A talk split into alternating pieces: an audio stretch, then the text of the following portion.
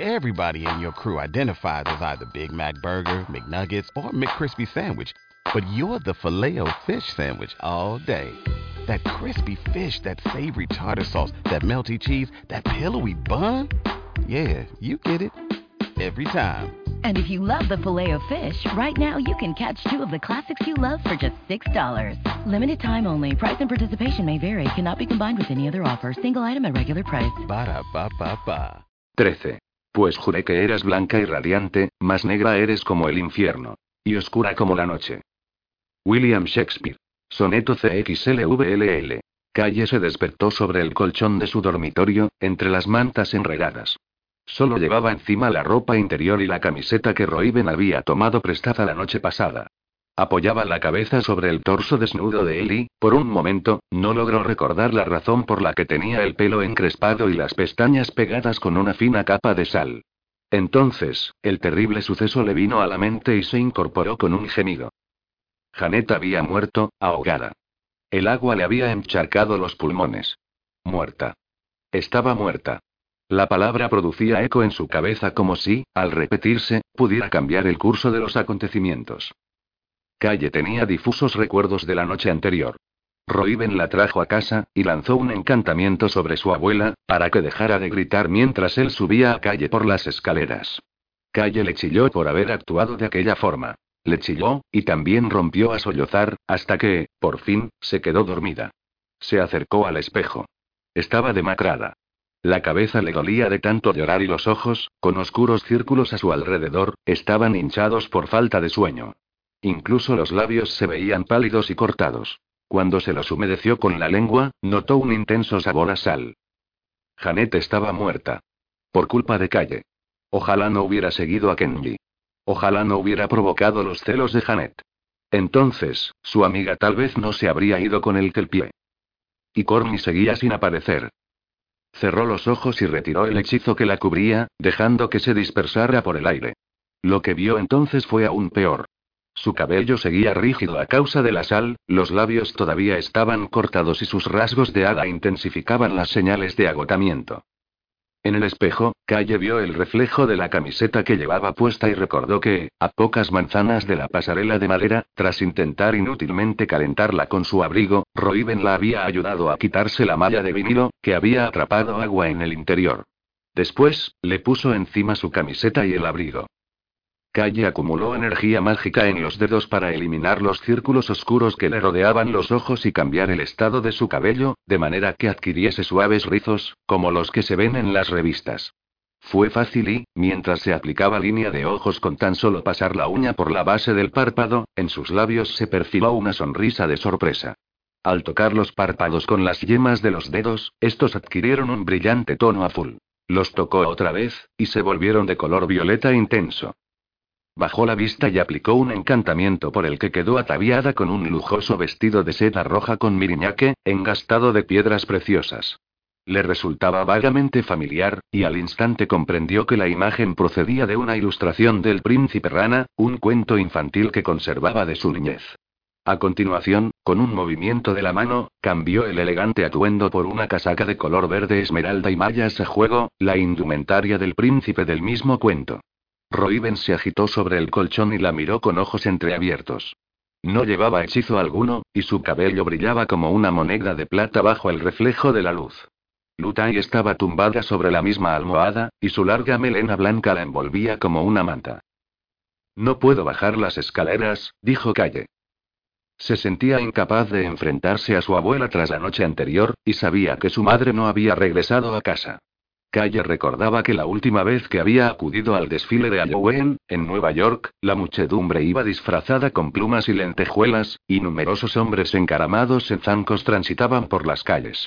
En aquella ocasión, ella embebió tanto champán de tres dólares la botella que olvidó por completo dónde se alojaban, y terminaron pasando la noche en los pasillos del metro.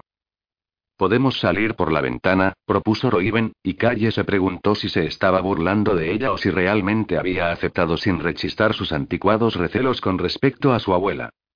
No recordaba bien lo que había dicho la noche anterior. Tal vez se había comportado de forma tan horrible e irracional que a Roiven ya nada le sorprendía. ¿Cómo vamos a llegar al huerto? Queda lejos de aquí.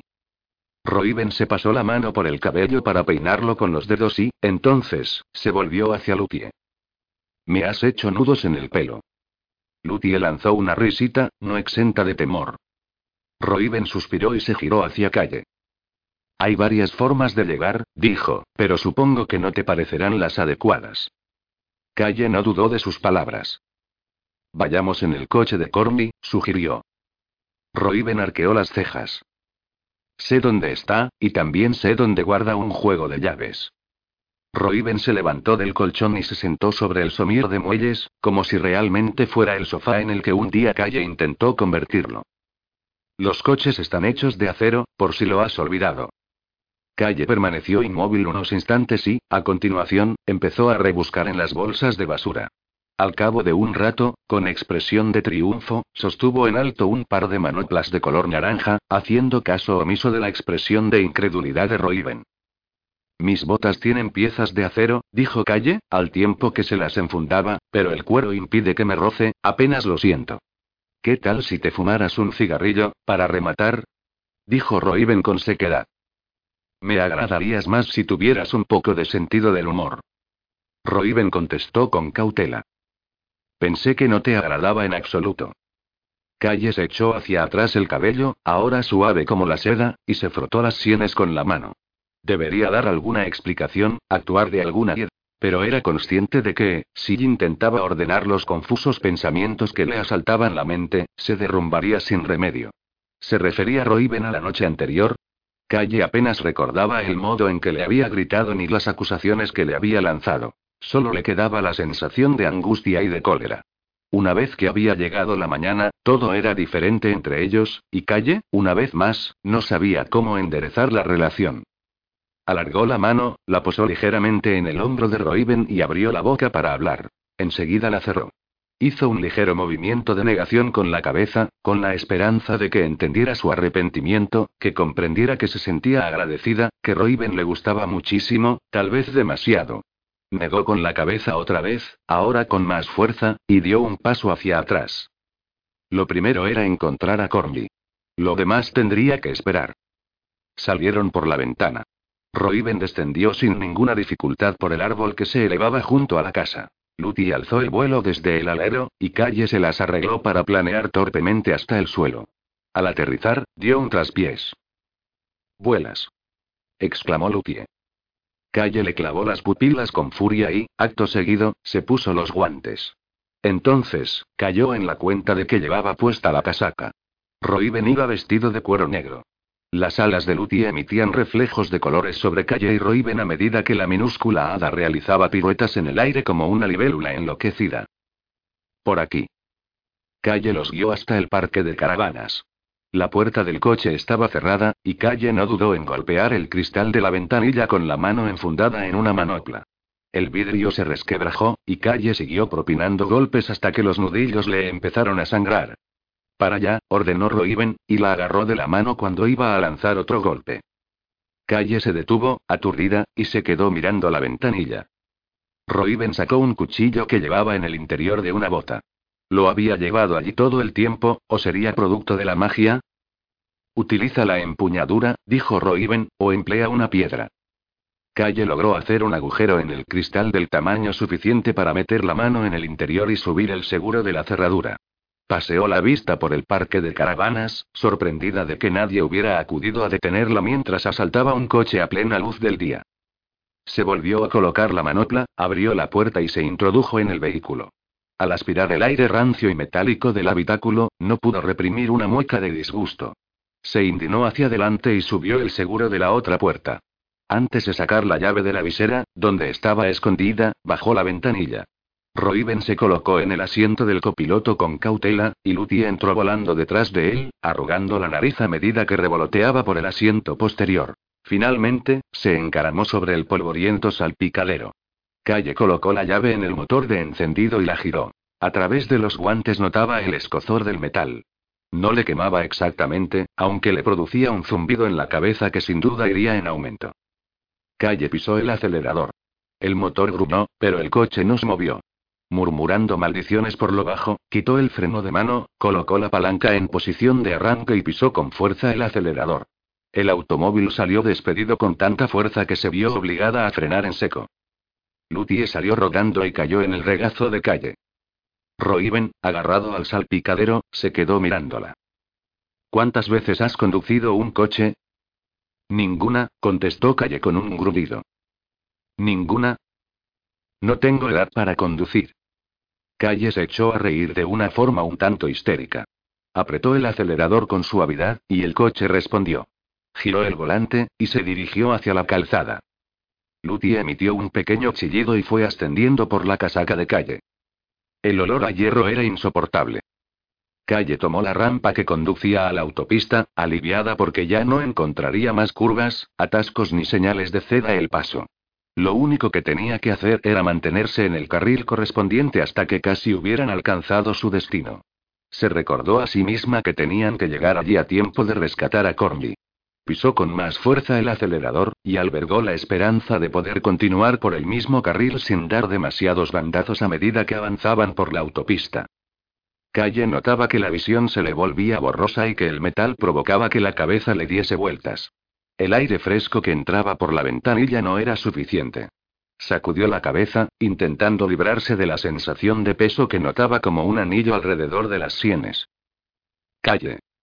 Chilló Lutie, justo a tiempo para que Calle diera un volantazo y se alejara del automóvil contra el que había estado a punto de chocar. El coche de Cormy invadió el arcén derecho de la carretera antes de que Calle pudiera recobrar el control. El grito de Lutie sonó como el gorjeo de una golondrina. Roiben no emitió sonido alguno, pero Calle prefirió no apartar la vista de la carretera para contemplar su expresión. Por fin, se acercaron a la salida, y Calle se lanzó por el lateral a excesiva velocidad. Como no lograba acceder a la nueva carretera a causa del denso tráfico, continuó por el arcén. Pasados dos semáforos, llegaron al huerto, y Calle aparcó el coche. Las ruedas pisaban la línea amarilla que delimitaba el espacio del aparcamiento. Apagó el motor con un suspiro. Roiben saltó del coche antes de que se parase por completo. Mientras tanto, Lutie se aferraba, temblorosa, a la casaca de calle. Corby puede conducirlo cuando nos marchemos de aquí, dijo Calle con un hilo de voz. Mi entusiasmo por nuestro objetivo se renueva ante semejante idea, la voz de Roiben temblaba ligeramente, a pesar de su intento por parecer indiferente. El huerto abarcaba un extensísimo terreno de árboles frutales. En el recinto había una tienda, ambientada como una granja, donde se ponían a la venta leche, mermelada y sidra de canela, como Calle recordaba de la excursión que realizara con la escuela. También se veían pilas de calabazas en oferta, a precios irrisorios. Algunas estaban aplastadas. En el aparcamiento paraban innumerables vehículos familiares de los que salían montones de niños. Las madres los perseguían e intentaban que no se escaparan. Calle siguió a Roiben a medida que éste atravesaba la multitud y bordeaba una estatua elaborada con balas de paja y calabazas.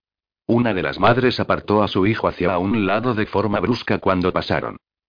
De inmediato, Calle levantó una mano para comprobar su hechizo y asegurarse de que tenía la piel rosada. Entonces, dirigió la vista a Roiben y entendió que su aspecto era lo bastante raro para que una madre reaccionara de aquella forma. Cuando entraron al huerto, Calle notó un cambio en el aire. El sonido de los motores de los coches y de las risas se fue desvaneciendo. Ya no olía a hierro. Calle hizo una profunda inspiración y al expirar se libró de las emanaciones tóxicas que había retenido.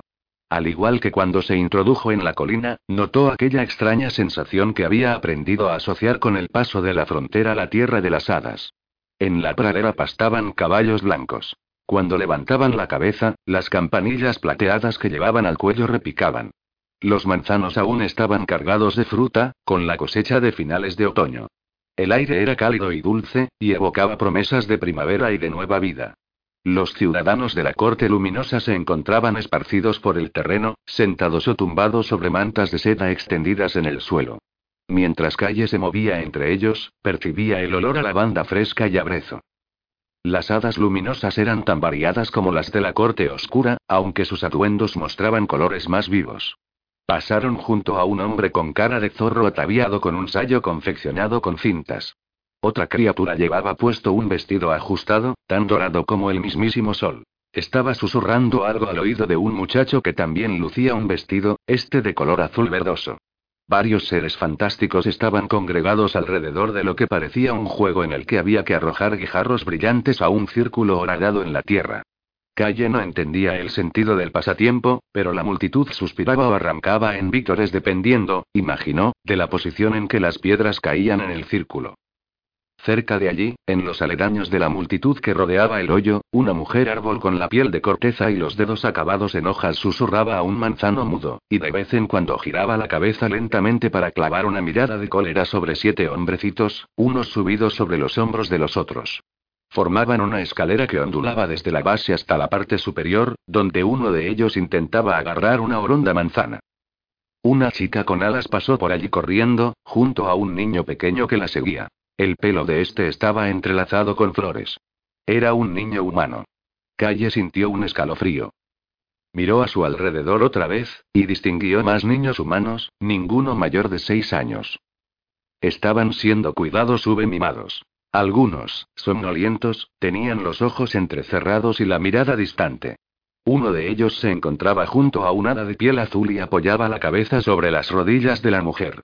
Tres niños con coronas de margaritas bailaban torpemente junto a tres hombrecitos con gorros de champiñón. Las damas y caballeros fantásticos que presenciaban la escena rompieron en aplausos. Calle aceleró el paso, con la intención de detener a Royben e interrogarlo acerca de los niños. Pero entonces descubrió lo que él estaba mirando y Calle olvidó todas las preguntas que deseaba formularle. Junto a los árboles cargados de flores, a pesar de ser otoño, había un hada de cabello castaño con un abrigo verde esmeralda tan vaporoso como un vestido. Cuando Calle la vio, se detuvo en seco y se le cortó la respiración. Era el ser más hermoso que Calle había contemplado jamás. Su cutis era impecable. Su cabello, coronado por una diadema de hiedra y flores de cerezo, brillaba como el cobre bajo los rayos del sol. Sus ojos relucían como las manzanas verdes que colgaban de las ramas de los alrededores. Calle no lograba apartar los ojos de aquella mujer. Sostuvo en ella la mirada hasta que todo lo demás desapareció de su campo de visión. Roiben no se vio en la necesidad de comunicar a Calle que se encontraba ante la reina de la corte luminosa. Las damas que la rodeaban llevaban vestidos de tejidos ligeros, en tonos gris perla y rosa. Al acercarse, una de ellas aspiró con tanta intensidad que casi sonó como un grito, y se llevó las manos a la boca. Roiben giró la cabeza para mirarla, y sonrió. Calle notó que la tensión la atenazaba. En el rostro de Roiben la sonrisa parecía incongruente. Era más bien una mueca, y no un gesto de placer. De repente, un caballero se interpuso entre ellos y la reina. Vestía coraza de color verde, y su cabello era de color oro pálido, como el trigo. Portaba una lanza insólita, con tan profusa ornamentación que Calle se preguntó si podría ser utilizada como arma. Talatain, dijo Roiben, e inclinó ligeramente la cabeza. No eres bien recibido entre nosotros, espetó el caballero. Lutie salió del bolsillo de calle y miró al caballero con absoluta fascinación. Anúnciame a la reina, solicitó Roiven. Si no desea verme, abandonaré el huerto de inmediato. Calle empezó a protestar. Pero Roiven le puso una mano en el brazo. Mis acompañantes, desde luego, son libres para permanecer aquí si lo desean, continuó. La mirada de Talatain se desplazó hasta la reina y volvió a posarse sobre Roiven. La expresión de su rostro denotaba algo parecido a la envidia. Un gesto de su mano, enfundada en un guante, señaló a otros caballeros. Un paje se acercó, escuchó a Talatain y partió a toda velocidad para comunicar el mensaje a la reina. Tras inclinarse con suma elegancia para escuchar al pequeño escudero, la soberana se alejó de sus damas y atravesó la hierba en dirección a ellos. Sus ojos no se apartaban de Roiven. Calle notó el cambio de expresión de este cuando miró a su señora. La devoción que demostraba sorprendió en gran medida a la muchacha, pues recordaba a la mirada de un perro que se hubiera vuelto salvaje pero que aún deseara la suave caricia de la mano de su amo.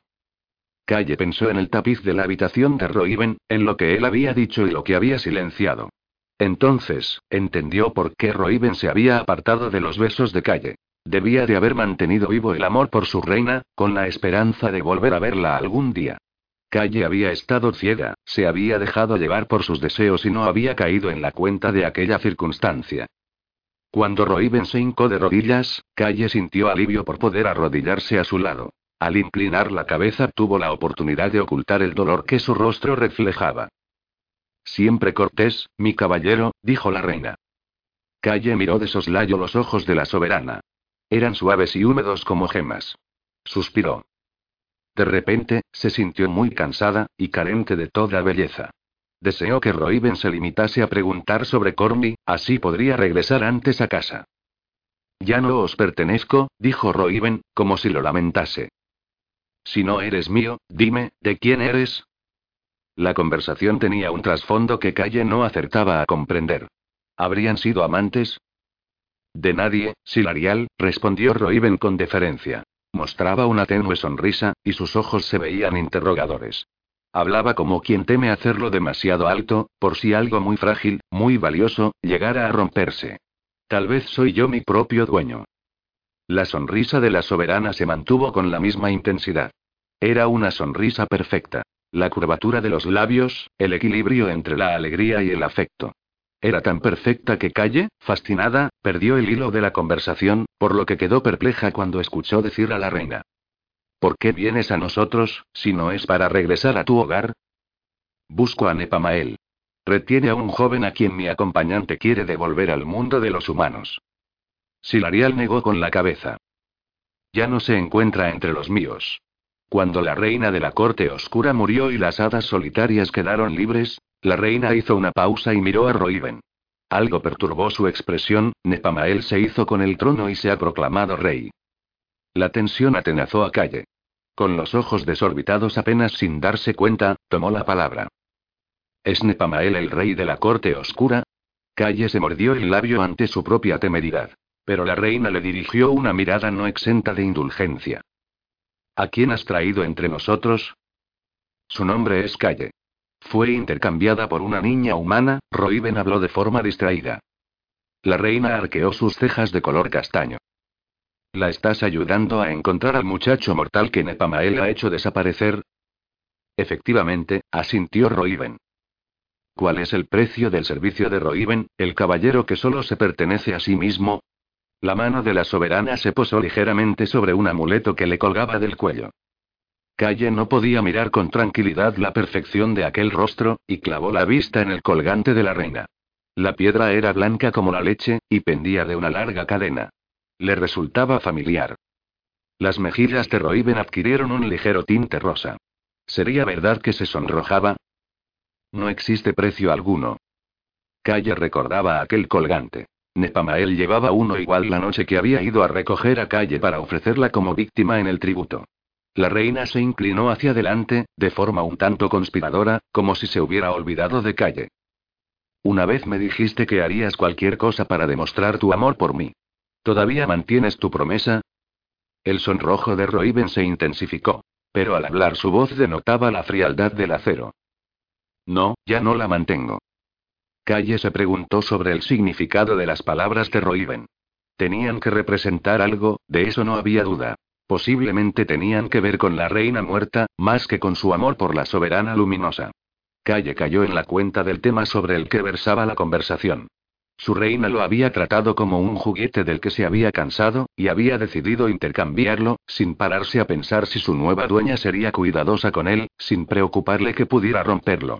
Pero ahora la reina deseaba recuperar a Roiven. ¿Y si te dijera que ya me has demostrado tu amor? Quédate un tiempo con nosotros. Hay licor de miel y deliciosas manzanas rojas. Siéntete de nuevo junto a mí. Calle se mordió el labio con fuerza. El dolor la ayudó a aceptar que Roiben no le pertenecía, que nunca sería suyo. Ya que era demasiado tarde para simular que no le importaba, al menos podía enterrar el sufrimiento en lo más profundo de su ser para que Roiben nunca llegara a enterarse. Roiben se quedó mirando a Silarial con una mezcla de añoranza y de desprecio. Debéis perdonarme, intervino Roiben. Pero el olor de las manzanas me hace vomitar. La reina se quedó atónita. Después, se indignó. Roiben, impasible, observaba las distintas emociones que marcaban el rostro de la soberana. Entonces, más vale que te alejes a toda prisa, replicó la reina. Roiben asintió e hizo una reverencia. En el último momento, Calle se acordó de imitarlo. Cuando se habían alejado unos pasos, la dama del pelo blanco, risueña, agarró a Roiben del brazo. Roiben.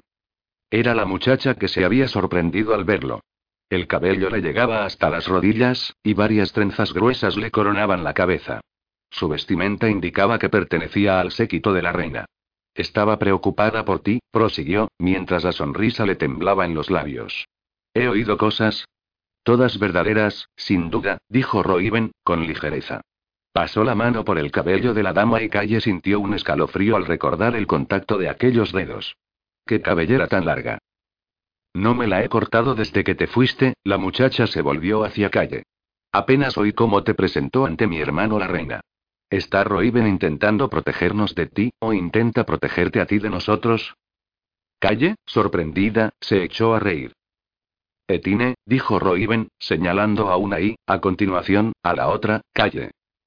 La risa de la muchacha sonaba como el cristal al romperse. Veo que has descartado tus modales cortesanos. Eso me han dicho, replicó Roiven. Etine subió el brazo y, de las ramas del manzano, arrancó una flor. Todo lo que importa es que ahora estás en casa, aseguró Etine, mientras colocaba la flor sobre la oreja de Roiven. Calle percibió que el caballero daba un respingo ante el gesto de la dama, y se preguntó si Etine se sentiría ofendida por la reacción.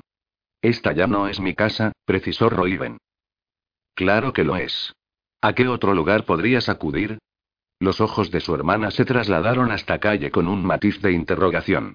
La reina te ha herido, lo sé. Pero con el tiempo la perdonarás. Siempre la perdonas. Los deseos cambian, afirmó Roiven. ¿Qué han hecho contigo? preguntó Etine, con expresión de horror.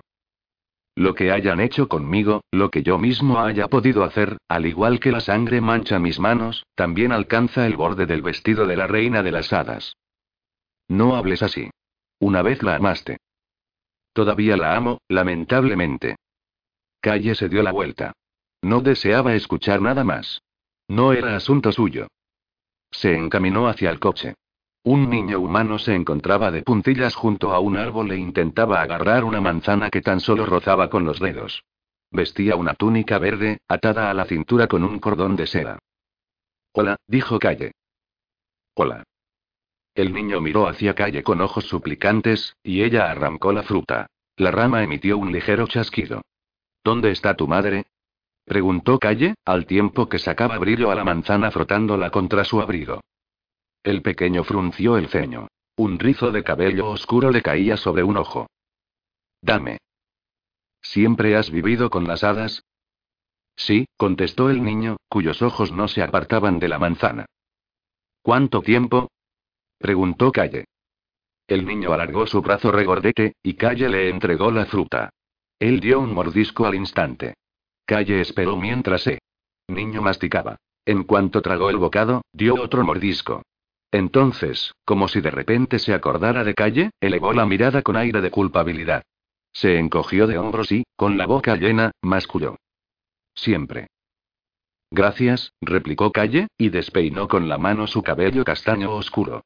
No tenía sentido preguntarle nada más. El niño sabía tan poco como ella. Entonces, se giró de nuevo hacia él. Oye, ¿conoces a una niña llamada Calle? El pequeño arrugó la cara en una exagerada expresión de concentración. Entonces, señaló hacia una de las mantas. Sí. Está por allí. Al instante Calle notó que una oleada de sangre le subía de repente a la cabeza, como si la hubieran colgado boca abajo. Tenía los dedos como témpanos de hielo. Dejó al niño comiéndose la manzana y empezó a caminar entre las mantas extendidas en el suelo. Cada vez que pasaba junto a una niña, la detenía y preguntaba. ¿Te llamas Calle, pequeña? Cuando Calle se vio a sí misma, se reconoció al instante. Los ojos almendrados se veían fuera de lugar bajo el cabello rubio. A pesar del cuerpo rollizo y las orejas redondas, tenía aspecto de hada. Rubia y de rasgos asiáticos. Calle no podía apartar los ojos de la niña pequeña, que recogió una flor, enrolló el tallo con cuidado y la lanzó en dirección a una hermosa dama, quien se echó a reír. Todas las preguntas que Calle deseaba formularse le agolpaban en la garganta. Dio la vuelta sobre sus pasos, se dirigió a Tine y a Roiven, y agarró a este por el brazo. Tenemos que irnos ahora mismo, gritó, indignada y temblorosa. Corby podría estar muerto. Etine abrió los ojos, atónita, al comprobar que Roiven se tragaba la respuesta que pensara dar y asentía con un gesto. Calle se giró en redondo y se dirigió al coche a toda velocidad, dejando que Roiven la siguiera. 14. En las colinas, los robles gigantescos. Caen de rodillas. Y dejan al alcance de la mano. Las partes más inaccesibles. Kai Ryan. Crown. Calle no llegó hasta el coche. Calle, espera. Párate. La voz de Roiben llegaba desde atrás, a corta distancia. Calle se detuvo y se quedó contemplando los automóviles familiares y la autopista, al otro lado del aparcamiento. Deseaba fijar la vista en cualquier cosa, excepto en la corte luminosa o los niños que nunca crecían. Tampoco quería mirar a Roiben. Estás temblando. Estoy furiosa. Te dedicas a perder el tiempo, y tenemos mucho que hacer. La actitud calmada de Roiben provocaba que la cólera de calle fuera en aumento. Vaya, lo siento. El tono de Roiben no denotaba arrepentimiento alguno, más bien tenía un matiz de sarcasmo. A Calle le ardía la cara. ¿Por qué estás aquí, conmigo? Se produjo una pausa. Porque me has obligado a interrumpir una conversación de forma poco cortés. No me refiero a eso. ¿Por qué sigues aquí? ¿Por qué has venido? Calle no veía el rostro de Roiben. Tendría que darse la vuelta para hacerlo, y no estaba dispuesta. Cuando él tomó la palabra, lo hizo con voz tranquila. ¿Quieres que me vaya? Los ojos de Calle se inundaron de lágrimas que no llegaron a brotar. Ya no podía más. Todo lo que hago, empezó a decir Calle, pero su voz se quebró. Mierda. No podemos perder más tiempo.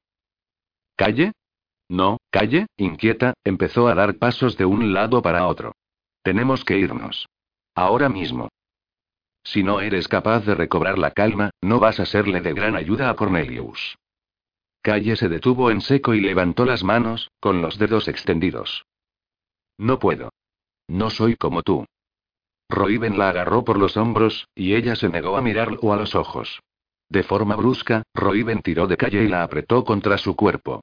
Los músculos de la muchacha se contrajeron, mientras Roiben seguía abrazándola en silencio.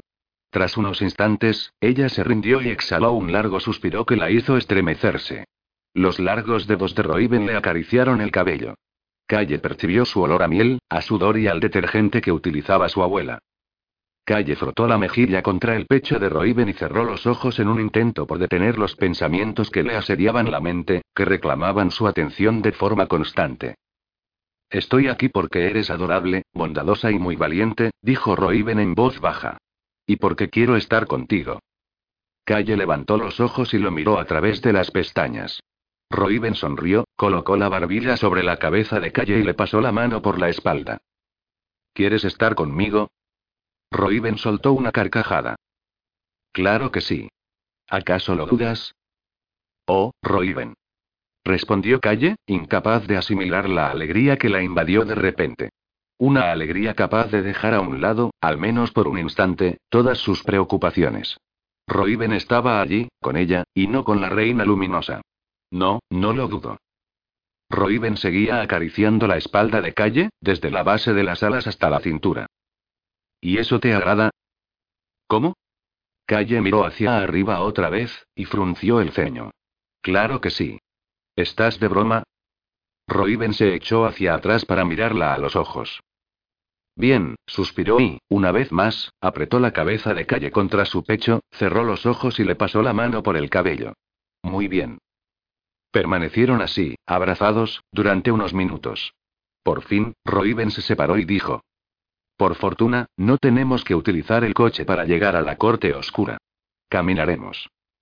El árbol era centenario y gigantesco. Daba la impresión de que el tronco, lleno de protuberancias y hendiduras, fuera a desplomarse por su propio peso de un momento a otro. La fina corteza se descascarillaba, como si fuera piel muerta. En la base del tronco se apreciaba un profundo orificio, donde las raíces se dividían. Lutie subió aleteando desde el agujero. No hay guardias, anunció y, acto seguido, posó su minúsculo cuerpo sobre el cabello enmarañado de calle. ¿A dónde conduce? Calle intentaba controlar el temblor que la acechaba, no quería revelar lo asustada que se sentía. Atraviesa las cocinas, replicó Roy Benny, no sin dificultad, metió los pies entre las raíces. Al momento, varios mechones de su cabello quedaron atascados en la corteza astillada y, finalmente, su cabeza desapareció en la oscuridad. Un golpe seco indicó que había aterrizado sobre el suelo. Calle empujó la abertura con las botas, y parte de la madera cedió. Entonces, introdujo las piernas hasta las rodillas y, de espaldas, se fue arrastrando como una serpiente hasta que logró pasar todo el cuerpo. La caída era pronunciada, y tuvo que hacer un esfuerzo para ahogar el grito que le apretaba la garganta mientras aterrizaba. En el túnel, cubierto de vapor, el calor era intenso. El rostro de Roiben estaba empapado de sudor. Cuando se echó el cabello hacia atrás, lo notó húmedo y apelmazado. Movió la cabeza hacia la izquierda, y Calle se colocó por delante de él. Siguieron avanzando a través de la densa nube de vapor. La cocina era una sala gigantesca. En el centro había una hoguera, hundida en el suelo, y al parecer no existía sistema de ventilación. Numerosas criaturas, envueltas por el humo, se afanaban de un lado a otro y transportaban pucheros de grandes dimensiones, montones de ratas despellejadas, pequeños pasteles, cestas llenas de manzanas plateadas y toneles de vino. El hedor era insoportable. La sangre manchaba las paredes y el suelo, hervía en las marmitas y goteaba de las bandejas llenas de carne cruda. Roiben caminaba detrás de calle, con una mano apoyada en su espalda. Cuando quería que continuase, la empujaba. Si deseaba que se detuviera, la agarraba por la casaca. Entraron sigilosamente en la estancia, sin apartarse de las paredes. Un duende anciano y macilento estaba sentado a corta distancia de ellos. Sus raquíticas piernas colgaban de un taburete, y sacaba la lengua en señal de concentración mientras aplicaba una capa de brillante pintura roja a una pila de manzanas negras. Enmarañados mechones de cabello blanco coronaban su cabeza como pinchos. De vez en cuando, se ajustaba las diminutas gafas, que se le escurrían por la nariz. Junto al pintor de manzanas se hallaba un hombre verde de tamaño gigantesco, con pequeños cuernos sobre la cabeza calva y largos colmillos que le asomaban del grueso labio superior. La enorme criatura golpeaba con un hacha los cadáveres de extraños animales, y los cortaba en pequeños pedazos, como para hacer estofado. Los fornidos brazos del carnicero estaban plagados de tatuajes de rosas y espinas. Calle se desplazó con tanto sigilo como cuando llegaba tarde a casa por la noche, como cuando salía de una tienda con los bolsillos llenos. Se concentró en el movimiento de sus pies, inclinó un poco la cabeza y atravesó lentamente el umbral de la puerta. Al poco rato, el estrecho pasillo empezó a descender y dio paso a un corredor más amplio, con suelo de mármol gris y jalonado por enormes columnas talladas. Del techo colgaban estalactitas. De repente, se escuchó el sonido de pasos que procedía de más adelante. Sobre el suelo de piedra, los zapatos sonaban como escarabajos. Roiben tiró de calle, y ambos se situaron detrás de una columna. Entonces, desenfundó su espada y la apoyó contra el pecho. Calle sacó el puñal que Roiben le había entregado con anterioridad y asió la empuñadura con todas sus fuerzas. Las pisadas giraron hacia otro pasillo. Calle soltó el aire que había estado reteniendo. Siguieron avanzando en silencio hasta que se toparon con una puerta negra de doble hoja. ¿Qué hay dentro? preguntó Calle.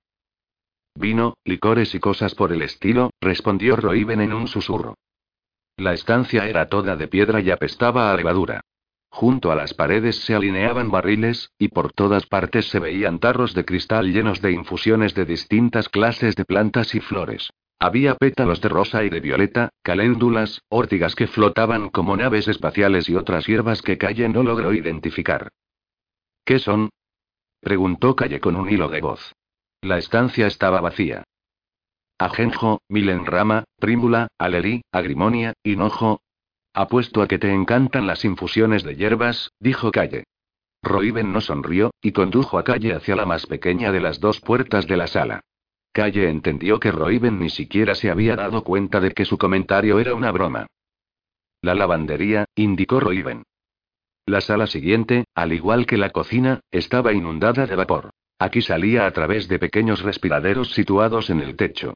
En la estancia había varios barreños enormes, llenos de agua jabonosa. Una mujer pálida, de ojos negros, retorcía un paño blanco mientras que otra removía la ropa sumergida en uno de los recipientes con un palo de madera, largo y retorcido. Un hombre con joroba, de brazos larguísimos, echaba unos polvos a los barreños, y el agua producía un sonido silbante. El lugar era relativamente pequeño, y Calle dirigió una mirada a Roiben. No era posible atravesar la sala sin que los descubrieran. Maigret, dijo Roiben, y de inmediato sonrió y abrió los brazos. Una de las lavanderas miró hacia arriba. Su sonrisa dejó al descubierto que le faltaba un diente. Nuestro caballero. Se acercó, cojeando, hasta Roiben y le dio un tosco abrazo. Los pies de la mujer quedaban cubiertos por las largas enaguas de su vestido, por lo que Calle no pudo comprobar la razón de su cojera. Al otro lado de la sala, el hombre y la mujer abandonaron su faena por un instante y sonrieron. Pensé que nunca más volveríamos a verte. Estoy buscando a un muchacho, indicó Roiven. Un chico humano. Está con vuestro nuevo rey. La mujer emitió un gruñido de disgusto. Ese, menudo rey. Sí, por ahí anda un muchacho, pero no puedo decirte más. He aprendido que más vale no llamar la atención de los nobles. Roiben sonrió con ironía. Igual que yo. Te están buscando. Lo sabes, ¿verdad? Roiben asintió. El final de mi servicio en esta corte fue bastante espectacular. La vieja lavandera soltó una estridente carcajada y se despidió de ellos. Roiben abrió la puerta pequeña, que daba a un corredor en cuyas paredes relucía la mica. ¿Cómo sabes que no hablarán a nadie de nosotros? Maigret considera que tiene una deuda conmigo, dijo Roiben mientras se encogía de hombros. ¿Le ocurre algo en los pies? Un noble de la corte oscura quedó descontento con ella. Hizo que le pusieran zapatos de hierro al rojo vivo y la obligó a bailar con ellos. Calle sintió un escalofrío. ¿Tiene eso que ver con la deuda que has mencionado? Tal vez, admitió Roiven. ¿Qué hay por allí? La biblioteca, la sala de música, el conservatorio y la sala de ajedrez. ¿La sala de ajedrez? Sí, a la reina le fascinaba el ajedrez. Hacen apuestas, como los mortales apuestan en los juegos de cartas. Recuerdo que una vez Niunevin utilizó una partida para ganar un consorte. A Corny le encanta el ajedrez. Pertenecía al equipo de la escuela. Para llegar, tenemos que atravesar la biblioteca, Roiben titubeó. ¿Qué ocurre? No hemos visto guardias. Ni en la entrada ni aquí. A lo mejor es que lo estamos haciendo muy bien. Tiene que haber una explicación. La puerta que conducía a la biblioteca era grande y suntuosa, muy diferente a las puertas más sencillas de las estancias menos importantes de madera oscura y adornada con bandas de cobre, contenía inscripciones talladas en un idioma desconocido para calle. Roiben empujó la puerta, que se abrió sin dificultad. Las estanterías estaban dispuestas en un laberinto de tal altura que resultaba imposible divisar el otro lado de la estancia o descubrir salida alguna.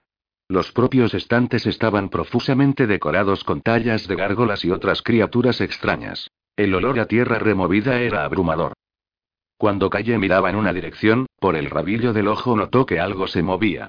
Los libros eran de tamaños muy variados, y Calle se preguntó quién los leería. Mientras caminaban, intentó descifrar los títulos, pero todos estaban en idiomas extraños. Al torcer en una esquina, Calle vio una figura que se deslizó entre las sombras. Era esbelta y recordaba a un humano. Roiben, susurró. Son los guardianes de los secretos, dijo Roiven, sin volver la vista atrás. No le dirán a nadie que hemos pasado por aquí. Calle sintió un escalofrío, y se preguntó qué estaría escrito en aquellos tomos que llenaban las estanterías, si de lo que se trataba era de guardar secretos. ¿Eran aquellas figuras guardianes, o acaso escribas? Al llegar a una encrucijada entre las estanterías, Calle divisó otra forma oscura. Esta tenía largo cabello pálido, que nacía justo encima de las cejas, y relucientes ojos negros. La figura se sumió en las sombras con tanto sigilo y velocidad como la anterior. Calle sintió alivio cuando llegaron a una puerta ovalada de pequeño tamaño que Roiben abrió suavemente con un gesto de la mano. De las paredes de la sala de ajedrez colgaban pesados cortinajes. Toda la superficie del suelo estaba cubierta de losetas blancas y negras. Las piezas de ajedrez, de metro y medio de altura, se elevaban, amenazantes, en los extremos de la estancia. Corby estaba dormido en el suelo. Su cuerpo ocupaba dos casillas del tablero. Cornelius. Roiben se arrodilló y sacudió a Corby por el hombro. Corby levantó los ojos. Tenía la mirada perdida y el cuerpo plagado de magulladuras. Lo peor fue la sonrisa de satisfacción que les dirigió. Su rostro parecía haber envejecido. En el cabello se adivinaba un mechón blanco. Hola, dijo Corny, que apenas podía hablar. Eres Robin, el de Calle. Calle cayó de rodillas. Todo irá bien, dijo Calle, más a sí misma que a Corny, y empezó a peinar los húmedos mechones de cabello de su amigo. Te vas a poner bien.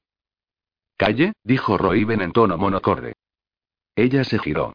Nepamael acababa de entrar en la sala, desde detrás de los cortinajes de la pared del fondo. Con la mano acariciaba las crines de mármol del caballo negro. Saludos, dijo Nepamael. ¿Me perdonaréis la broma si os digo que sois como una espina que se me clava en el costado? Más bien creo que estás en deuda conmigo, replicó Roiven. Gracias a mí conseguiste la corona. Desde ese punto de vista, es una lástima que la vida sea tan injusta, Raz Roiven ríe. No. exclamó Calle, horrorizada. ¿Cómo podía saber su nombre? Roiben estaba apartado de los demás cuando ella lo había pronunciado, en voz tan baja que casi era imposible oírlo. Y Roiben había matado a todos los caballeros que, desde su posición, hubieran podido escucharlo. Nadie más lo conoce, dijo Nepamael, como si adivinara su pensamiento. Maté al elfo que quiso congraciarse conmigo comunicándomelo. Espique, dedujo Calle. Raz Roiben ríe, por el poder que tu nombre me confiere, te ordeno que nunca me inflijas daño alguno, y que me obedezcas en todo momento sin cuestionar mis deseos. Roiben aspiró tan profundamente que sonó como un aullido. Nepamael arrojó la cabeza hacia atrás y soltó una carcajada, mientras seguía acariciando la pieza de ajedrez. También te ordeno que no te provoques daño a ti mismo, a menos que yo así lo disponga. Y. Ahora, mi nuevo caballero, sujeta a la pixie. Roiben se giró hacia calle a tiempo que Lutie, desde el bolsillo de esta, emitía un agudo chillido. Calle se lanzó en dirección a la puerta, pero Roiben fue más rápido. La agarró por el cabello y tiró de la cabeza hacia atrás. Entonces, de improviso, la soltó. Tras un instante de asombro, Calle salió por la puerta a toda velocidad. Puede que estés versado en acatar órdenes. Pero eres un novato a la hora de imponerlas, dijo Roiben, mientras Calle corría hacia el laberinto de la biblioteca. Anteriormente, se había limitado a seguir a Roiben a través de la maraña de estanterías. Al encontrarse sola, no tenía ni idea del camino que debía recorrer. Giró una y otra vez, aliviada por no cruzarse con los extraños guardianes de secretos. Entonces, al pasar junto a un estrado sobre el que se apilaba una pequeña cantidad de volúmenes, se encontró en un pasillo sin salida. Lutie salió del bolsillo de calle y empezó a revolotear a su alrededor. ¿Qué hacer, calle? ¿Qué hacer? SHH, calle la mandó callar. Escuchemos. Calle oía su propia respiración. También escuchaba el sonido de páginas que se agitaban en algún rincón de la estancia, así como algo que sonaba como tela arrastrándose por el suelo. No se oían pisadas. Nadie las seguía. Entonces, decidió convocar un hechizo que le hiciera adquirir el color de la pared a sus espaldas. Notó el cosquilleo de la magia que la envolvía y se quedó mirando la mano, del color de la madera. ¿Qué podían hacer? La culpabilidad y la tristeza amenazaban con abrumarla. Sentada en el suelo, metió la cabeza entre las piernas y respiró varias veces. Tenía que conseguir salir de allí, junto a Lutie. La idea era absurda. Calle solo era una vulgar pixie. Apenas sabía utilizar sus poderes mágicos, casi no sabía emplear sus propias alas. Piensa, calle. Piensa. Tomó aire. Había respondido a las adivinanzas. Había sacado a Roiben de la corte. Había averiguado, más o menos, cómo utilizar su hechizo. Por lo tanto, era capaz de salir de allí. Vamos. Por favor, vamos, suplicó Lutie, al tiempo que se posaba sobre la rodilla de calle. Calle hizo un gesto de negación con la cabeza. Lutie, tiene que haber alguna. Se me tiene que ocurrir algo. Todos ellos eran seres fantásticos. De acuerdo. Entonces, ella tenía que pensar como una humana. Debía tener en consideración cosas que supiera hacer. Trucos con un encendedor. Robar en las tiendas. Tenía que pensar en algo que no agradase a las hadas. Hierro. Calle miró a Lutie. ¿Qué ocurriría si me tragase un trozo de hierro? Lutie se encogió de hombros. Te quemarías la boca. Podrías morirte. ¿Y si envenenara a alguien con hierro?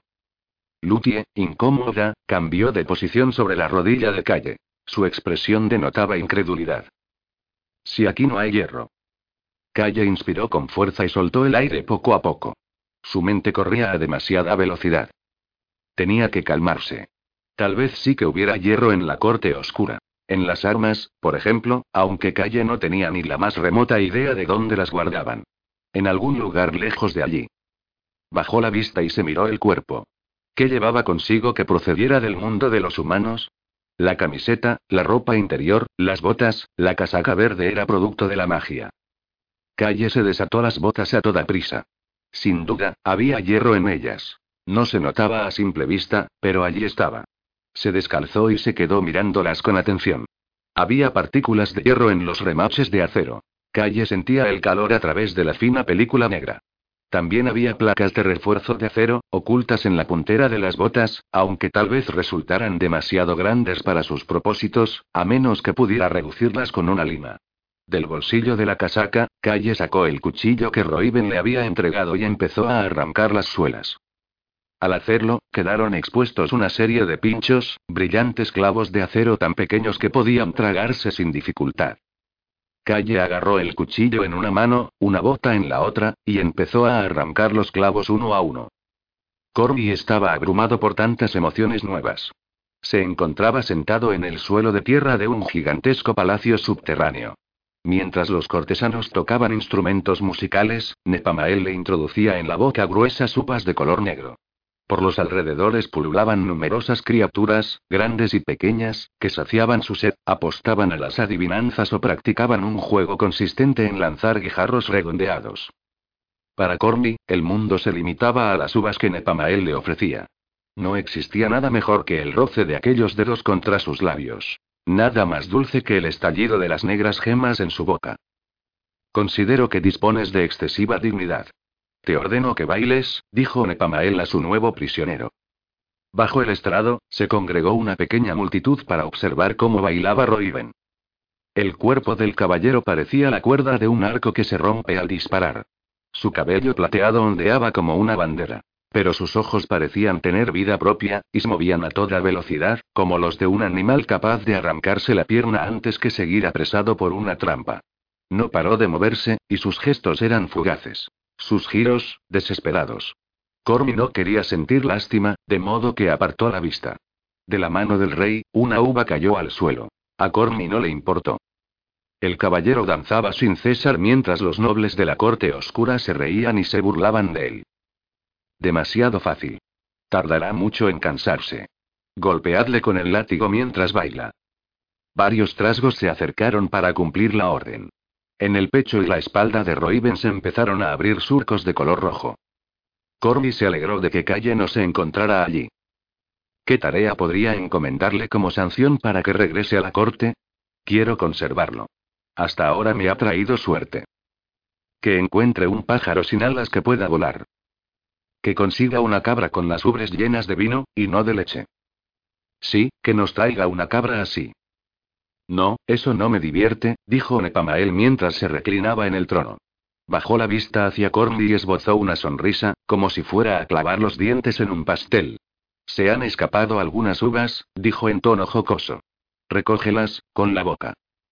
Corny alejó la mirada de Roiben, sin darse cuenta de que los ojos de este estaban desenfocados. Entonces, se dispuso a obedecer. No podía considerarse un plan propiamente dicho. Calle se había aplicado un hechizo para adquirir la apariencia de Skilly Widen, la única persona que recordaba de la corte oscura que no se colocaba junto al trono.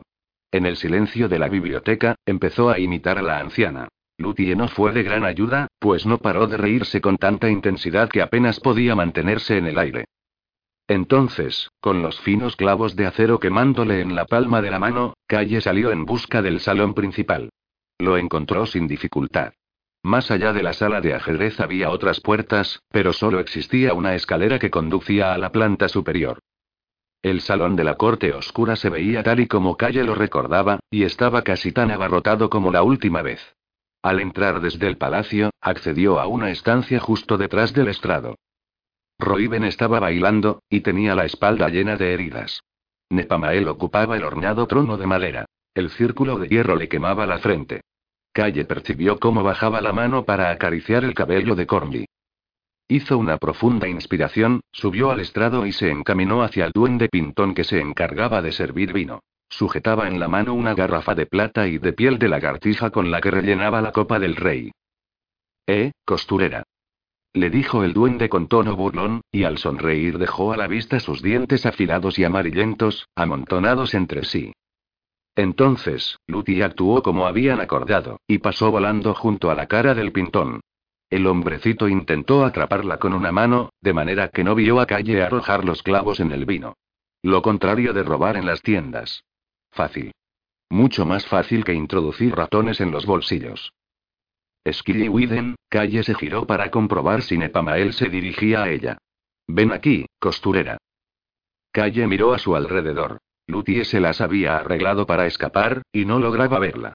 Aunque quizá era lo mejor, y lo más seguro, no podía evitar sentirse preocupada. Ya eran demasiados los que habían sufrido por su culpa. Calle respiró hondo y dirigió sus pasos hacia Nepamael. Ante su presencia, hizo una reverencia parecida a la que podía haber hecho la propia Skilly ¡Ah! exclamó Nepamael, mientras señalaba a Roiben con un gesto. Mi nuevo juguete. Fuerte, como puedes ver. Y muy guapo. Quiero que confecciones un traje para él. Algo de color verde. ¿Qué tal la librea de un paje luminoso? Eso me agradaría. Calle asintió con la cabeza y, cuando el rey volvió la vista hacia Roiben, empezó a retirarse. Un momento, dijo Nepamael. El corazón de Calle se le desbocaba en el pecho. Acércate. Sumisa, Calle dio un paso al frente. Con una maliciosa sonrisa en el rostro, Nepamael se levantó del trono de un salto y la agarró por uno de sus delgados hombros. La expresión del rey tenía un cierto matiz de regocijo que provocó que Calle temblara de miedo. La magia la rodeaba, y tiraba de su hechizo para arrancarlo. Notó como si unas garras la hicieran pedazos, y empezó a gritar con todas sus fuerzas, consciente de que su hechizo estaba hecho jirones. Cayó de rodillas, vestida con la camiseta y la ropa interior con las que había despertado por la mañana, con el pelo enmarañado por la sal del mar. Exclamaciones de estupor recorrieron la estancia. la dijo Nepamael. Después, átale las manos por la espalda y entrégame el látigo. Uno de los sirvientes se acercó para cumplir sus órdenes.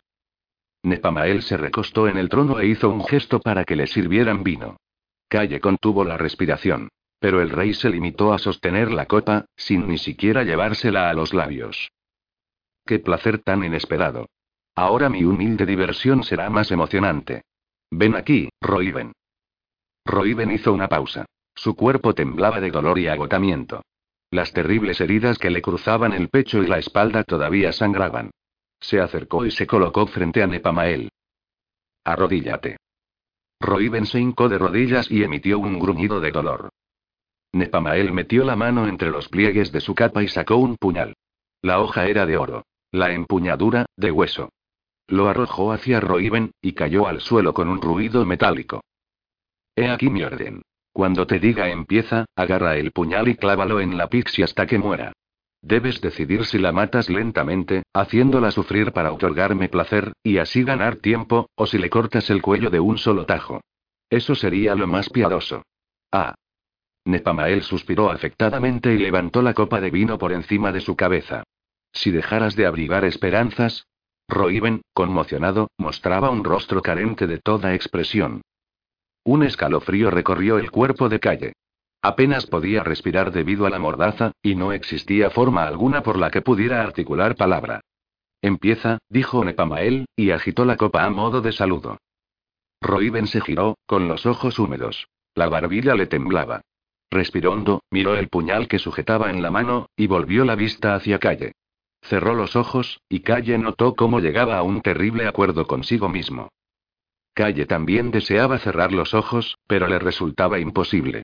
Entonces, intentó captar la mirada de Roiben con la esperanza de lanzar una súplica. Pero él no la miró. Mientras Calle aguardaba a que la hoja se clavara en su carne, percibió que Nepamael se llevaba la copa a los labios y la levantaba para dar un trago largo. Por un instante, no se produjo ninguna reacción. Nepamael se limitó a limpiarse la boca con dos dedos. Entonces, empezó a toser con expresión de sorpresa, y recorrió el salón con la mirada. Sus ojos se encontraron con los de calle. Nepamael cayó de rodillas, con las manos aferradas a la garganta. Abrió la boca, tal vez con la intención de hablar, o acaso gritar, pero no emitió sonido alguno. Entonces, Roiben se plantó ante ella. Temblaba, y aún sujetaba el puñal de oro en la mano. Calle cayó en la cuenta de que no se le había dado ninguna contraorden. Todavía estaba obligado a obedecer a Nepamael. Calle empezó a moverse agitadamente de un lado a otro. En ese momento, notó que unos dedos diminutos intentaban deshacer el nudo de la mordaza. El rostro de Roiben era una máscara de conmoción y de horror a medida que observaba cómo su propia mano dirigía la hoja del puñal hacia la piel de Calle. Calle respiró profundamente, preparada para actuar. Cuando notó que la mordaza se aflojaba, la escupió y dio un paso al frente para clavarse el cuchillo al tiempo que susurraba. Raz Roiben ríe, te ordeno que te detengas, te ordeno que... Calle notó cómo la hoja se le incrustaba en el brazo mientras hablaba, escuchó el sollozo de Roiben y, de repente, el puñal cayó al suelo. Calle dio un salto hacia arriba y empezó a batir las alas a toda velocidad. Se elevó hasta el techo con facilidad y, por un momento, se quedó flotando en el aire. Luty acudió junto a ella, y comenzó a desatar la cuerda que le ataba las manos. Entonces, desde todas las entradas al salón se escuchó el estruendo de pisadas, el sonido metálico de corazas y el repique de campanas. La corte luminosa había llegado. 15. Mejor es reinar en el infierno que servir en el cielo. Newton. El paraíso perdido, libro primero. Los caballeros, en primer lugar, entraron en la estancia, ataviados con armaduras de color verde oscuro que recordaban a caparazones de insectos. A continuación, llegaron las damas, que portaban elegantes vestidos de colores diferentes. Calle reparó en que Tine iba vestida de oro pálido. Tras los cortesanos apareció la reina, resplandeciente, con un vestido blanco similar al del tapiz de Roiven. Sobre los hombros llevaba una capa azulada que arrastraba por el suelo a medida que, serenamente, se dirigía hacia el estrado. Roiven, dijo la reina. De la corte oscura surgió un sonido silbante. Una enorme criatura empezó a avanzar hacia adelante dando traspiés, pero se detuvo en seco cuando un caballero le clavó una mirada de odio. Nepamael seguía retorciéndose sobre el estrado, y se apretaba con los dedos en la garganta y en el pecho. Parecía totalmente ajeno a la llegada de su señora. Roiben dirigió la vista hacia la reina luminosa, y después cerró los ojos al tiempo que suspiraba aliviado, lo que provocó que Calle sintiera miedo. Había algo extraño en aquella situación. Del cuello de la reina pendía un colgante blanco, sujeto por una cadena de plata. Calle se quedó mirándolo, como hipnotizada. Los ojos de la reina observaban el estrado y contemplaban cómo se retorcía el autoproclamado rey de la corte oscura. Nepamael seguía tus órdenes. La revelación era tan extraordinaria que Calle la había dejado escapar de su boca sin apenas darse cuenta. Entonces, aterrizó desde las alturas y se colocó junto a Roiven. Todos quedaron paralizados ante las palabras de Calle, incluso la reina. Calle prosiguió, sin apartar la mirada de Roiven, y albergó la esperanza de que éste la creyera. Roiven, tú tenías que servir a Neunevin, y el deber de Nepamael consistía en servir a la reina luminosa. Estabais obligados a hacerlo. Ninguno de los dos podía desobedecer. La reina esbozó una amable sonrisa. La Pixie tiene razón, al menos en parte. Si yo hubiera ordenado a Nepamael que permaneciera a mi lado para siempre, él habría obedecido. Pero nunca di tal orden. Una vez que se hubo marchado, ya no podía escuchar mis mandatos y, por lo tanto, no los acataría. He venido para restablecer el orden. Las palabras de la soberana parecían razonables. Calle deseaba estar confundida, pero el amuleto que colgaba del cuello de la reina le indicaba que sus sospechas eran ciertas. Yo vi el amuleto. Nepamael lo sostenía en la mano cuando me aplicó el hechizo que me hacía parecer humana. Noté que sus poderes procedían del colgante. Estás equivocada, Pixie, y ahora debes permanecer en silencio. Hay asuntos más importantes que tratar en este momento, la voz de la reina luminosa denotaba firmeza. Varios caballeros dieron un paso hacia calle. ¿Calle? empezó a decir Roiven, el amuleto pertenece a la reina. Siempre ha sido así. Calle se giró hacia Roiven, y sus ojos lanzaban destellos de cólera. Tengo razón. Un murmullo recorrió la estancia. Calle no sabía a ciencia cierta cuál sería el desenlace que podría agradar en mayor medida a la corte oscura. Posiblemente uno que trajera consigo el derramamiento de sangre. No dudaba de que algunos de los miembros de la corte se alegrarían de que estuviera insultando a la reina luminosa. Roiven levantó la mano. Yo la escucharé. Su decisión provocó que la muchedumbre se sumiera en el silencio, para sorpresa de Calle. Roiben estaba apoyado sobre el trono con las ropas manchadas de sangre, desarmado y, sin embargo, aún inspiraba tanto respeto que la corte entera se callaba ante sus palabras. Roiben miró a Calle y asintió con la cabeza. Habla.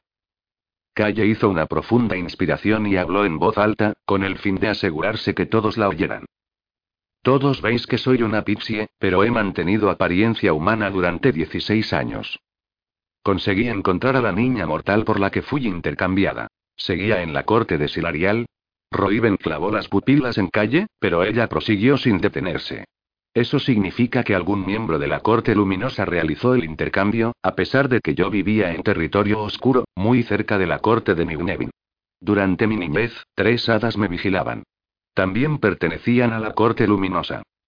Me mudé a Filadelfia, donde viví un par de años hasta que él, Calle señaló a Nepamael, apareció en uno de los conciertos de mi madre. Llegó a una parte al tipo con el que vivíamos y, minutos más tarde, aquel hombre intentó matar a mi madre. A la mañana siguiente regresamos a esta ciudad. Pasados unos días, mis amigos fantásticos se pusieron en contacto conmigo y me comunicaron que me necesitaban para llevar a cabo su plan. Pero ellos no tenían el poder suficiente para sugerir a Nignevin que me empleara como víctima para el tributo. Nepamael sí lo tenía, y se puso al mando. Entonces, ¿cómo es que Nepamael acabó involucrado en un plan de la corte luminosa? Porque ella se lo ordenó. Es lo único que tiene sentido. La única razón por la que el caballero se benefició fue por la implicación de Roiven. Si Nignevin no hubiera muerto, Nepamael no habría obtenido ningún provecho. Solo Silarial habría salido ganando. Aunque él hubiera seguido siendo rey, realmente sería ella quien gobernaría la corte oscura, a través de su siervo. No voy a escuchar una palabra más, sentenció la reina. Lo haréis, dijo Roiven, cuya voz se elevó con impaciencia por un momento. Sois inmortal, Silarial, podéis aguardar unos instantes. Deseo escuchar el resto de la historia. Calle continuó a toda prisa, las palabras se le amontonaban en la garganta, deseosas de ser pronunciadas.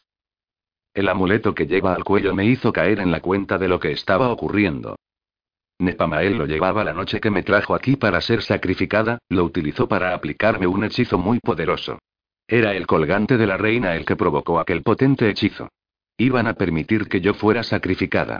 A continuación, dejarían la verdad al descubierto y Nignevin sería acusada. Hoy, cuando llegamos aquí, Nepamael nos estaba esperando, a pesar de que solo Silarial y su corte sabían que íbamos a venir a buscar a Cormby. Al mencionar el nombre de Cormby, Calle no pudo evitar dirigir la mirada hacia su amigo. Lo que vio le impidió seguir hablando. Cormby había llegado hasta el lugar donde Nepamael se retorcía. Un rizo de cabello le caía sobre el rostro. En la mejilla tenía un cardenal del mismo color que su boca, manchada de uva. La visión le trajo a la memoria los fríos labios de Janet. Como si notara el calor de la mirada de calle, Corny elevó la vista hacia arriba. Sus ojos mostraban angustia.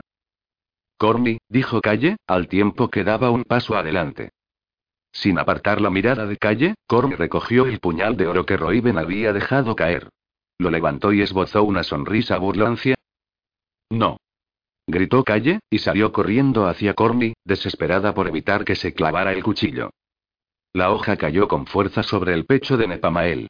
Una y otra vez, Corny acuchilló el cuerpo del caballero. Con cada puñalada, el arma emitía un escalofriante sonido acuoso. Los pantalones de Corny estaban empapados en sangre. Un ruido agudo escapó de su garganta. Los cortesanos, tanto de la corte oscura como de la corte luminosa, observaban la escena fascinados. Nadie hizo amago de ayudar a Calle cuando agarró a Corny por las muñecas e intentó apartarlo del cadáver. Corny temblaba, y cuando Calle tiró de él para abrazarlo, cayó en la cuenta de que se estaba riendo. Se reía con tanta intensidad que se diría que fuera a ahogarse. Mira lo que has hecho, dijo la reina luminosa. Calle tardó un momento en darse cuenta de que la soberana le hablaba a Corny. Un caballero luminoso dio un paso al frente y metió la mano bajo su capa.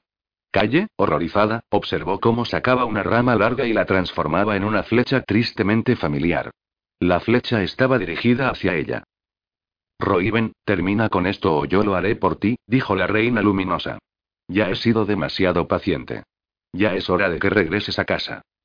Roiven no elevó la voz, pero sus palabras se escucharon en todos los rincones de la estancia. Mientras las pronunciaba, se dirigió hacia Calle, que permanecía en pie, ya estoy en casa, señora. Ahora, decida vuestro caballero que baje su arma, y os permitiré abandonar la corte oscura sin que sufráis ningún daño. El silencio cayó como un manto sobre la sala. Calle estaba atónita. Niunevin había sabido utilizar a Roiven. Lo había mantenido siempre a su lado, lo había obligado a enfrentarse al resto de la corte oscura. Calle recordaba cómo todos se retiraron para dejarle paso cuando Roiven la acompañó a través de la multitud. No era uno más de ellos. Su actitud distante era la propia de un rey. Nadie opuso la menor resistencia. La reina arqueó las cejas, finas y perfectas. ¿Te atreves? La hermana de Roy dio un paso adelante, aunque no articuló palabra. Sus ojos entonaban una súplica. Roiben paseó la mirada por la corte y respiró profundamente. Entonces, tomó la palabra. Escuchad el acuerdo que os propongo. Las hadas solitarias han obtenido siete años de libertad. Pero siete años pasan en un abrir y cerrar de ojos. Uníos a mí ahora, miembros de la corte oscura y hadas solitarias, y la noche de Semain será toda vuestra. Gozaréis de libertad desde el atardecer hasta el alba, por siempre jamás. Calle observó que varias criaturas oscuras se subían al estrado. No se enfrentaron a los cortesanos luminosos, pero les mostraron sonrisas llenas de malicia. La tensión de la reina era patente. Espero que sepas, caballero, que reclamar un reino es tarea más sencilla que conservarlo. Entonces, se dio la vuelta y su larga capa del color del pavo real marcó un amplio círculo en el suelo de tierra. Sus caballeros y cortesanos se giraron igualmente. Solo Etine vaciló. Roiben negó con la cabeza. Silarial volvió la vista atrás y, al mirar a Etine, abrió su capa. La hermana de Roiben se dejó abrazar por la soberana y marchó junto al resto de la corte luminosa. No reparó en la sonrisa cruel que bailaba en los labios de la reina, ni en la manera en que la mirada de la soberana mantenía la de Roiben por encima de la cabeza de su hermana. Cuando toda la corte luminosa hubo abandonado el recinto, Roiben, autoproclamado rey de la corte oscura, estuvo a punto de desplomarse. Calle intentó sonreírle, pero él no la miraba. Sus ojos de color ceniza se perdían al fondo de la estancia. Cormi no había parado de reír en ningún momento. La sala de la funeraria era pequeña y de aspecto sobrio. El mobiliario, de madera oscura, estaba profusamente decorado. Hasta el papel de las paredes, con flores de lis de terciopelo marrón, resultaba sombrío. Había compañeros de la escuela, chicos y chicas que Calle recordaba vagamente. Kenny, Boy, Marcus y Fátima también estaban allí. Apiñados en un banco, no pararon de murmurar ni un solo instante, ni siquiera cuando el predicador tomó la palabra. Durante todo el funeral Corny mantuvo agarrada la mano de Calle. Sus dedos, fríos y húmedos, la apretaban con tanta fuerza que resultaba doloroso. Corny no derramó una lágrima, ni siquiera cuando Calle rompió a llorar. Pero estaba lívido, y el traje oscuro que llevaba puesto le acentuaba la palidez. Cada vez que Calle miraba el cardenal que le manchaba la mejilla, este adquiría un aspecto más obsceno. La madre de Calle había pasado momentos terribles, porque creía que su hija también había muerto, sintió tanto pánico que tomó la decisión de no mudarse a Nueva York. Viajaría hasta allí cuando fuera necesario y después regresaría a casa. Incluso la abuela de Calle se mostraba amable. Aquella noche, Ellen había llevado a Calle hasta la funeraria y le prometió volver a recogerla cuando Calle la telefoneara. Resultaba extraño y agradable, pero Calle no quería acostumbrarse a aquella nueva actitud. Janet yacía en el ataúd como una muñeca, con los rizos rojos peinados y los labios maquillados con carmín. Estaba preciosa, como una Ofelia rodeada de ramilletes de flores cuyo nombre solo Roiben conocía. Pero Calle percibía el olor de las sustancias químicas que le habían inyectado, olía la carne en proceso de descomposición, y cuando se acercaron hasta ella el hedor le atenazó la garganta. Con todo, Calle no pudo evitar poner la mano sobre el brazo de Janet, cuya fría carne se notaba insólitamente firme. Colocó junto al cadáver el regalo que había traído. Un esmate de uñas de purpurina azul. Corby la seguía sujetando de la mano mientras contemplaba el cuerpo de su hermana. Minutos más tarde, Corby y Calle se encontraban en el exterior y aguardaban a que la madre de aquel terminara de despedirse de sus parientes. Ah, casi se me olvidaba, dijo Corny en voz baja. Mi madre paró en la tienda cuando veníamos hacia aquí. Yo tenía que comprar cigarrillos, Corny metió la mano en el bolsillo interior de su cazadora de cuero y sacó varias pajitas decoradas con líneas de colores. Te he comprado unas golosinas. Calle sonrió. Soy yo quien tendría que animarte. Ya lo hiciste, con aquella actuación digna de un caballero andante, replicó él. Mira, tienes que rasgar la pajita, y dentro hay auténtico polvo de duendes. Tiene un sabor agridulce. Calle soltó una risita. Corby también lo hizo, con una risa extraña y desesperada que se elevó en espiral hacia el cielo, cubierto de estrellas. ¿Qué vas a hacer ahora? preguntó Calle. No lo sé. Mierda, aún tengo que digerir todo lo que ha pasado. Sea lo que te refieres, pero no es culpa tuya. Lo sabes, ¿verdad? Ni siquiera la escena final, la del puñal. Ni siquiera esa. Sobre todo esa no lo es. La próxima vez, musitó Corny, mientras sus ojos adquirían un brillo que alivió a Calle, hasta que oyó las palabras que pronunció a continuación. Calle, nunca más volveré a ser un don nadie. Pase lo que pase. Jamás. ¿Qué quieres decir? Corby se limitó a apretarle la mano, aún con más fuerza. Tras unos instantes, preguntó. ¿Y tú, qué vas a hacer? Calle se encogió de hombros.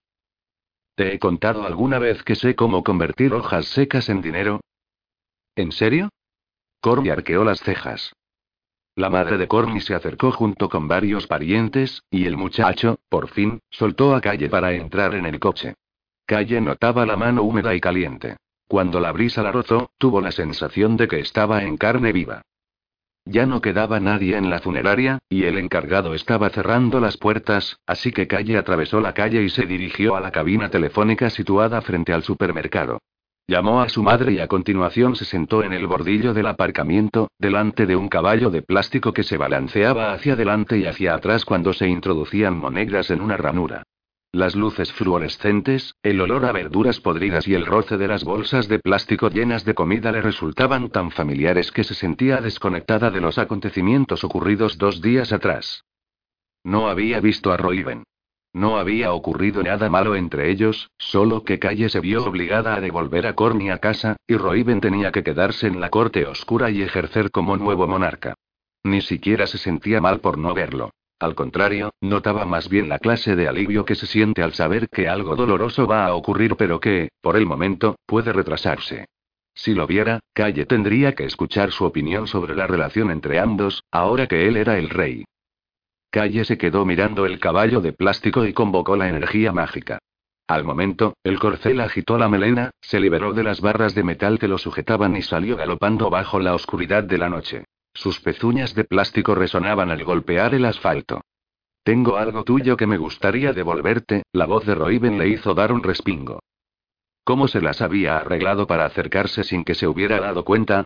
De todas formas, Calle no pudo reprimir una ligera sonrisa, del mismo modo que no pudo impedir renegar de sí misma por sonreír. ¿De qué se trata? Roiben se inclinó hacia adelante, salvando la distancia que los separaba, y juntó su boca con la de Calle. Ella cerró los ojos, y sus labios se abrieron inmediatamente.